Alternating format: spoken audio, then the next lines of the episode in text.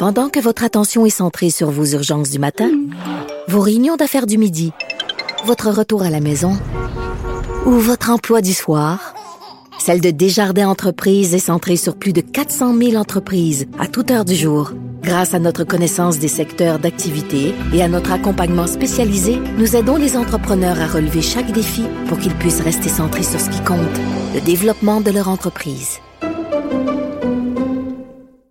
Incorrect. Alors, chaque jeudi, je discute avec Adrien Pouliot, chef du Parti conservateur du Québec. Il y a plusieurs sujets dont on peut parler cette semaine. Salut Adrien. Hey, salut Richard. Salut. Hey, écoute, la crise du logement, OK, là? Ah. Je parlais tantôt avec euh, Jean-François Guérin de LCN. Je sais pas si tu vas être d'accord avec moi. Toi, on peut, on peut dire que tu es un libertarien. Ben, je suis quelqu'un qui croit au libre marché, oui, beaucoup, oui. Au libre marché, mais tu sais, bon, Griffintown, tu connais Griffintown, ah, ce quartier-là. Là. Mm-hmm. Regarde, on a laissé ça aux entrepreneurs en disant, il n'y a pas de plan d'urbanisme, ça, faites-en ce que vous en voulez bien. Et écoute, tu trouves pas qu'à un moment donné, je comprends que l'État est présent partout, puis qu'on est écœuré de l'État partout, mais à un moment donné, un plan d'urbanisme, on peut pas laisser ça seulement aux entrepreneurs, parce que là, on se retrouve avec Griffintown, avec une tour à condo, devant une tour à condo, devant une tour à condo. Ça n'a pas de bon sens comment c'est pourri ce quartier-là. Ben, si c'était si pourri que ça, ça veut dire que personne ne voudrait y aller, Richard. Non, non, mais oui, il y a des gens, mais en même temps, j'imagine qu'il y a beaucoup de condos qui sont vides. Là, moi, je peux pas croire a tant de condos. C'est Condoville, Montréal. Ça n'a pas de sens. Là. Ben écoute, moi, je sais pas, je sais pas c'est quoi le taux de, de vacances euh, dans Griffintown. Ça me semble assez occupé quand j'y vais, en tout cas. Puis il y a beaucoup de jeunes études, de jeunes professionnels qui sont là, puis qui sont pas loin du centre-ville, puis qui y vont. oui, je veux bien, mais, je veux bien, mais à Montréal, il y a aussi des familles. Là, tu sais, ils peuvent plus. C'est rien des condos. On dirait que euh, euh, Montréal est fait pour des jeunes de 20 ans, 30 ans, professionnels sans enfants. Ouais, ben tu sais, je veux dire, une des raisons pour laquelle il y a beaucoup de gens qui quittent Montréal, euh, c'est qu'il n'y a pas, euh, le, coût du logement est, très élevé à Montréal. Puis une des raisons pour laquelle le coût du logement est très élevé à Montréal, c'est qu'il y a beaucoup de réglementations, il y a beaucoup de, difficultés à construire des logements, ça coûte cher, il y a, il y a des taxes à tout casser. Alors finalement, euh, ça vient bien moins cher de, sortir à l'extérieur et les gens qui peuvent se payer des, euh, des logements à Montréal, des nouveaux logements à Montréal, ben ce sont les jeunes professionnels justement qui n'ont pas d'enfants puis qui sont capables de se payer des logements à 1500 pièces ou 1800 pièces ou 2000 pièces par mois, tu sais. Mais tu sais la crise du logement là au Québec là, ça fait ouais, ça fait ça fait 20 30 ans qu'on en parle, tu sais. Mais il n'y a rien de nouveau là-dedans là, puis moi je moi, je pense qu'une des raisons pour laquelle il y a une crise du logement à Montréal, euh, c'est que, euh, d'une part, tu as l'État qui contrôle le prix des logements. Et, ça, tout en partant, dès que tu commences à contrôler le prix d'un bien, ça nous ramène en URSS. Là. On, va avoir soit un excédent ou soit une pénurie parce que l'État est jamais capable de trouver le bon prix. C'est le marché qui est capable de trouver le bon prix. Je, je, comprends qu'il y a des gens, je comprends qu'il y a des ménages qui peuvent avoir besoin d'aide pour se loger. Ça, j'ai pas de problème avec ça. Mais la solution, si on veut aider les locataires à faible revenu d'avoir des bons logements, euh, c'est tout simplement de leur donner un bon de logement qui, aurait une valeur fixe, un peu comme un chèque. Et ce serait quoi ça? Comment ça fonctionnerait? Ben, tu leur donnes, tu donnes un chèque. Euh, euh, comme, comme de l'aide sociale, tu donnes un chèque, un bon ou un crédit d'impôt euh, remboursable, et au lieu de contrôler le prix des loyers, tu laisses le, marché libre décider du prix des loyers et tu, tu aides les gens qui ont de la difficulté. là, actuellement, c'est ridicule parce que le contrôle des loyers, ça bénéficie autant à un gars comme toi, mettons, que euh, quelqu'un qui est à faible revenu. Tout le monde en profite. Là. si, si hmm. tu euh, tu t'en vas à quelque part, puis euh, dans un logement qui est contrôlé par la régie du logement, ben t'en profites. Alors que, honnêtement, il y a bien des gens qui n'ont pas besoin de ça parce qu'ils ont assez d'argent ben pour se payer des logements. L'autre problème qu'il y a, Richard, honnêtement, c'est les HLM. les HLM là, qui sont gérés par la Ville de Montréal et le gouvernement du Québec, là, ça devrait tout simplement disparaître. D'après moi, ça devrait tout simplement disparaître parce que ces logements-là, c'est contrôlé encore une fois, c'est géré par le gouvernement et c'est certain, garanti que ça coûte probablement deux fois plus cher d'entretenir, de construire et d'entretenir un logement par le gouvernement que par le privé. moi, je pense qu'on devrait privatiser tous les, tous les HLM et encore une fois, euh, pour les gens qui ont de la difficulté à se loger, ben, donner une aide ponctuelle, spécifique, un, bon de logement ou, comme je te dis, un crédit d'impôt. Il y a déjà des crédits d'impôt euh, au logement au Québec euh, quand tu, alors, on est simplement les augmenter. Et là, tu as des jeunes familles qui ont de la difficulté à, trouver un endroit à Montréal parce que, comme je le dis souvent, on dirait que c'est fait pour euh, les, les, les, gens sans enfants, jeunes professionnels sans enfants, qui, eux, s'en vont en banlieue, s'en vont en banlieue. Puis là, ils se font culpabiliser par les écolos. Oh, l'étalement urbain, l'étalement urbain. Ils n'ont pas le choix. Ils n'ont pas le choix. Non, ils n'ont pas le choix parce que, un, les taxes à Montréal sont parmi les plus élevées au Canada. Deuxièmement, la réglementation fait que ça coûte cher pour construire des loyers puis entretenir des loyers. Par exemple, tu veux construire une nouvelle tour à logement, ben avec la, la, la mairesse Plante, elle dit OK, c'est 20, 20, 20, il faut que je me rappelle plus exactement quoi, mais il faut que tu aies un certain pourcentage qui va aux habitations à loyer aux gens qui, sont à faible revenu. Il faut qu'il y ait un certain pourcentage qui soit ce genre de, de, logement-là, un autre pourcentage. Parce qu'il y a la réglementation à, pu finir? Tu as un code du logement aussi, euh, un code du bâtiment qui est très dispendieux. Alors, tout ça fait que, finalement, ça coûte trop cher. Puis, euh, tu, tu, aussi, si tu es une jeune famille, tu veux avoir un terrain, tu veux, tu veux que tes enfants puissent. Tu sais, moi, mes enfants, à un certain point, sais, je voulais pas les élever en appartement, alors euh, je me suis acheté une mm. maison, tu sais, parce que tu veux avoir du terrain.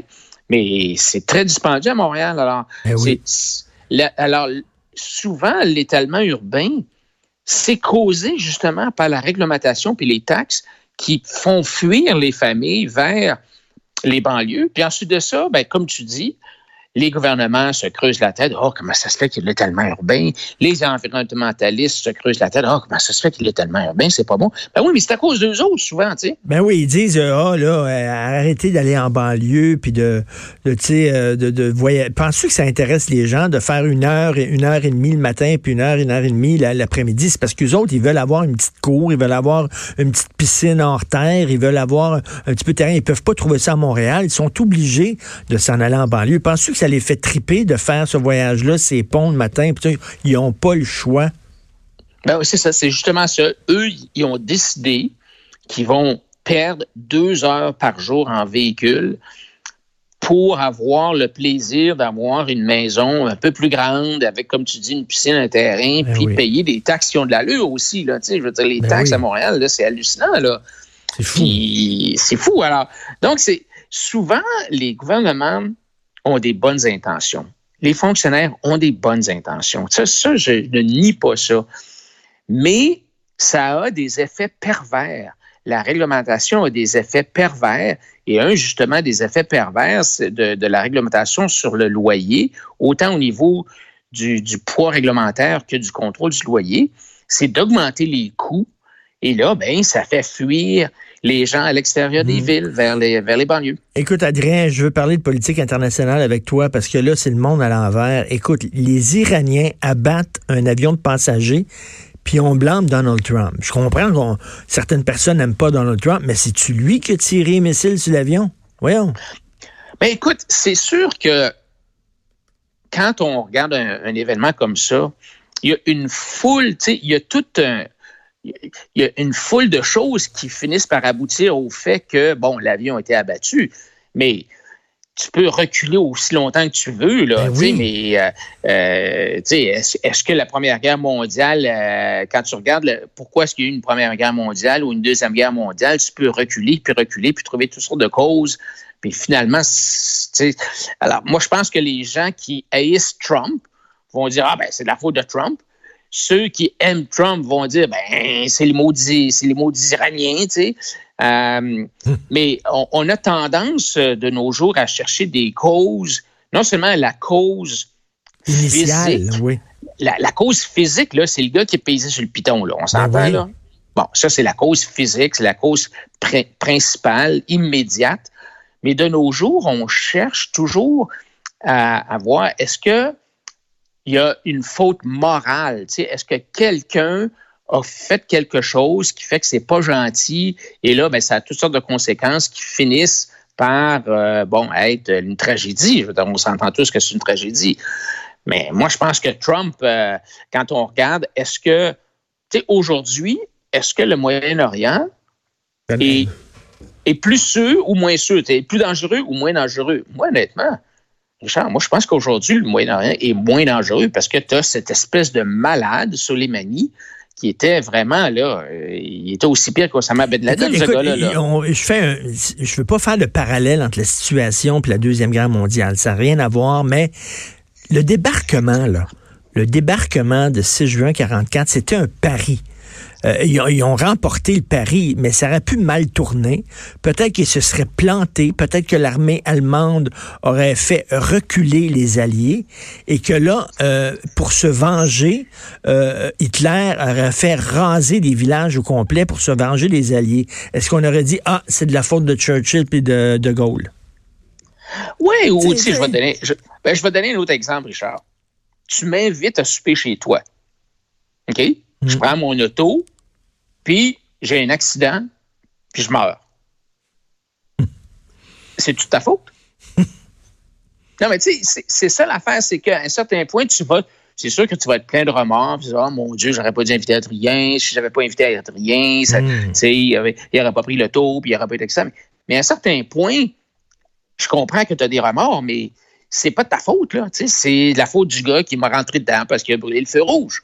Alors, c'est ça, on finit par chercher toutes sortes de. Et, là, actuellement, ce qui se passe en Iran, le, pari de, Donald Trump, de se débarrasser de Soleimani, c'est un 25 sous lancé dans les airs. On ne sait pas sur quel banc il va tomber. Mais mettons là, que mettons que ça, a effectivement mené à l'abattage de l'avion, puis là, ça a causé une colère dans la population iranienne, puis là, ça, ça s'en va même vers une chute de régime, puis un renversement, parce que les gens sont tellement calvaires. Est-ce qu'on va dire, ah, c'est grâce à Trump? C'est grâce à Trump qu'il y a eu une chute du régime? c'est ça? Non, tu peux dire que non. Tu sais. Ben non, pas ça. les démocrates qui vont dire ça.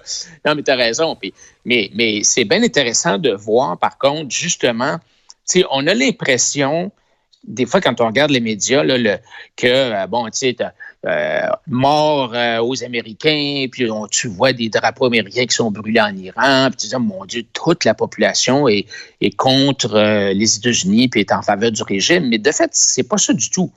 En Iran, il y a beaucoup, beaucoup, beaucoup d'insatisfaction par rapport au régime actuel il y a des les sanctions économiques des pays européens et euh, des États-Unis font mal. C'est sûr que là, la population est un peu prise en otage.